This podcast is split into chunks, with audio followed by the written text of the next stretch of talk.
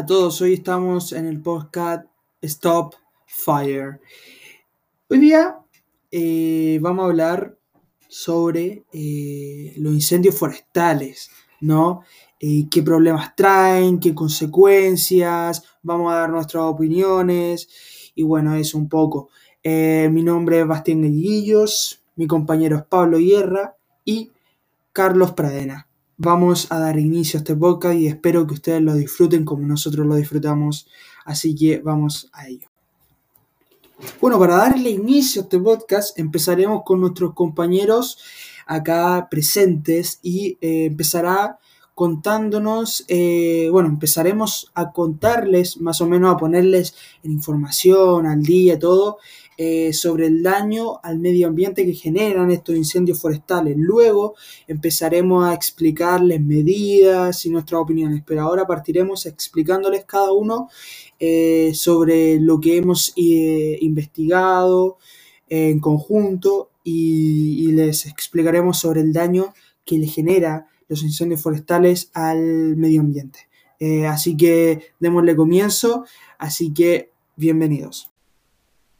Los incendios forestales producen graves daños ambientales por la destrucción de la cubierta forestal, muerte y huida de animales, la pérdida del suelo fértil, avance de la erosión, desaparición de ecosistemas, aumento de las emisiones de CO2 a la atmósfera y desertificación, entre otras.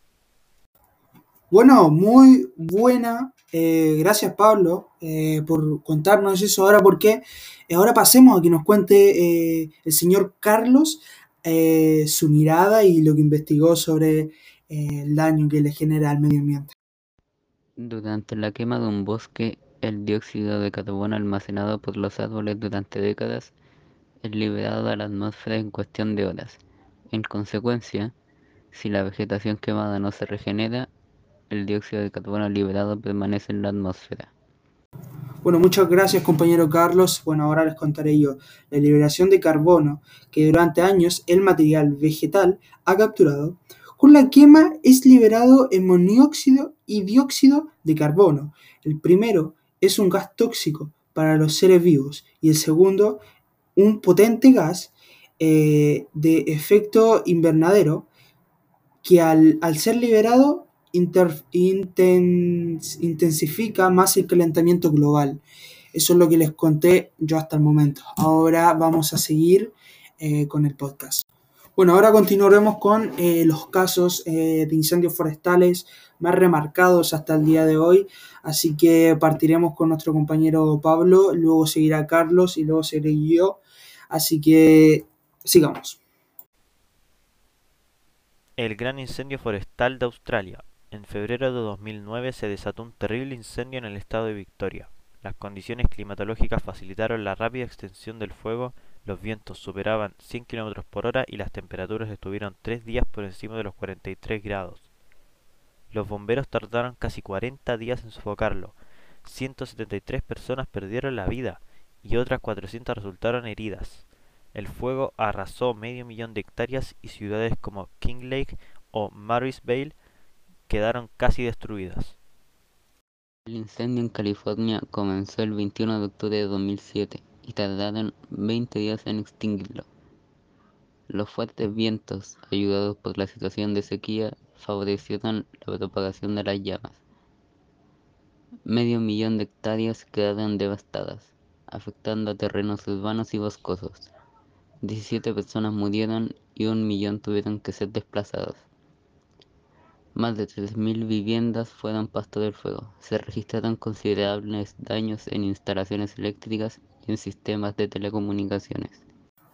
Bueno, ahora les contaré yo sobre dos eh, casos. ¿no? Primero partiremos con el incendio forestal de China. En mayo del 87 se inició un fuego forestal en el norte de China que arrasó durante 20 días eh, 6.000 eh, kilómetros cuadrados de terreno. Los vientos eh, fuertes dificultaron la tarea de extinción del fuego. 200, eh, perdón, 200 personas lamentablemente eh, fallecieron y otras 50.000 tuvieron que ser evacuadas. Según la agencia china Xinhua, para controlar el incendio fueron necesarios miles de soldados, ayudados por la lluvia artificial provocada por disparos de, un de una artillería especial a las nubes y bomberos de hielo seco, lanzando desde avionetas agua para así eh, parar la propagación del fuego. Bueno, otro caso también es el incendio en el centro Santander. El caso se dio en España. Eh, probablemente es el incendio forestal más importante eh, que tuvo lugar en el 1941 en la eh, ciudad eh, de Santander. El inicio fue un cortocircuito. Las llamas se propagaron rápidamente por un temporal de viento que superaba los 140 kilómetros por hora. A pesar de la, del incendio, hubo víctimas mortales para el centro histórico de la ciudad. Quedó totalmente destruida. Eh, desaparecieron 400 edificios y 37 calles que quedaron borradas del mapa. El ejército que intervinió no pudo eh, parar eh, la propagación del fuego y como les contábamos, se, dio, como les contaba, perdón, se dio la tragedia que no se pudo parar, pero llegó su momento y se logró detener, gracias a Dios, pero se llevó esos 400 edificios y eh, no se saben la cantidad de fallecidos, pero, pero hubo, de seguro. Bueno, nosotros ahora estamos llegando a la final, a la parte final del podcast, perdón, donde les comentaremos sobre medidas, nuestras opiniones y también daremos eh, nuestras respectivas medidas eh, para, para estas instancias. Así que nada, eso, prosigamos. Bueno, nosotros ahora estamos llegando a la final, a la parte final del podcast, perdón, donde les comentaremos sobre medidas, nuestras opiniones y también daremos eh, nuestras respectivas medidas eh, para, para estas instancias. Así que nada, eso, prosigamos. Algunas medidas para evitar incendios forestales son que al terminar de realizar la fogata, poner piedras alrededor de esta, ya que si el fuego se apaga mal y se llega a reanimar, Gracias a las piedras el fuego no pasaría de ese lugar. Así tendrán más tiempo de apagarlo e ir a una zona segura, a la cual no llegue el fuego. Cuando prendas la fogata, evita hacerlo cerca de árboles, pastos y hojarasca, debido a que estás encendiendo el fuego de la fogata lejos de estos objetos, se reducen las posibilidades de que se genere un incendio forestal. En mi opinión, si se va a hacer una fogata, debes tomar todas las precauciones posibles, las cuales pueden ser tener una botella de agua para poder apagar el fuego, estar en grupo, ya que al haber más gente tienen más posibilidades de darse cuenta si es que el fuego comienza a aumentar demasiado. Y si es que alguna persona del grupo llegara a tener contacto con el fuego, hay más personas, las cuales lo pueden ayudar a apagarlo. Unas recomendaciones que se pueden hacer si es que el fuego de una fogata se descontrola o se produce un incendio de forma natural son alejarse del fuego en dirección opuesta al humo y a una zona sin vegetación. Esto con el objetivo de irse a una zona más segura, ya que al no tener vegetación el fuego no puede propagarse. También se puede cubrir la nariz y la boca con un paño húmedo, esto para no inhalar el humo del fuego. Y si no alcanzas a hacer esto, y el fuego te alcanza y se comienza a quemar tu ropa, debes tirarte al suelo y ponerte a girar cubriendo tu cara, ya que al comenzar a girar en la tierra el fuego se comenzará a apagar y al taparse la cara vas a evitar que el fuego llegue a esta, evitando así las quemaduras.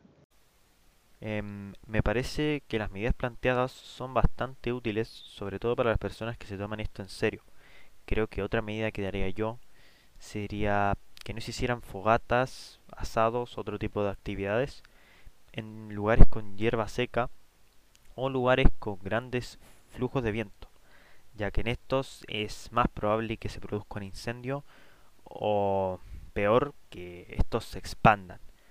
También en épocas de altas temperaturas yo recomendaría ir a otros lugares para así evitar un posible catástrofe debido a que estos desechos eh, pueden llegar a quemarse eh, debido a, a las altas temperaturas, los rayos de sol y estos pueden producir un incendio en pocos instantes. Y otra cosa que también haría yo sería que hubieran controles de parte de los guardias forestales. Es una medida complicada, pero creo que se puede llegar a aplicar en un futuro. Eh, esto sería básicamente las entradas de los, de los bosques em, y que los guardias forestales hicieran un control de las cosas que llevan em, y, de las cosas que quieren hacer ahí, un asado, una fogata y darle ciertas medidas para que se eviten estos incendios y, este tipo de, de, catástrofes. Bueno, como acá eh, estaba escuchando a, mi, a mis colegas, ¿no? Eh, como contaba Pablo, efectivamente son muy eficientes eh, las medidas que están que, que, encontramos y que se han dado. medidas muy eficientes y muy en serias y que yo creo que esto es un tema que es para mí inesperado. Los incendios forestales pueden pasar en cualquier minuto, eh, la propagación de fuego y todo, y yo creo que efectivamente eh, para mí eh, las medidas que han dado, que nos han informado, han sido bastante útiles para, para creo que parar la propagación o prevenir eh, los casos que le hemos contado y, de lo que estamos hablando el día de hoy. Si yo daría si a mí me preguntaran, da un, una opinión o da, da una, eh, un, una prevención, eh, yo daría que mantener, mantener el cuidado eh, con la electricidad, porque hemos visto que en incendios la previenen también del cortocircuito, mantenerse el cuidado con los hornos, ¿no? también mantener siempre eh, el cuidado y las llamas creo que son bastante, el fuego es bastante peligroso y el manejo debería ser de mayores de edad ya que ellos tienen más conciencia, más, más conciencia sobre la utilería que le pueden dar. Bueno, ya hemos llegado al final del podcast. Eh, nos despedimos eh, de todos los que estén viendo esto. Ha sido un muy buen podcast. Hemos, hemos concordado muchas cosas eh, antes de grabarlo también. Así que nada, la información ha sido muy entretenida que hemos recopilado y espero que les haya gustado el podcast y nada, esperamos vernos en la próxima. Adiós.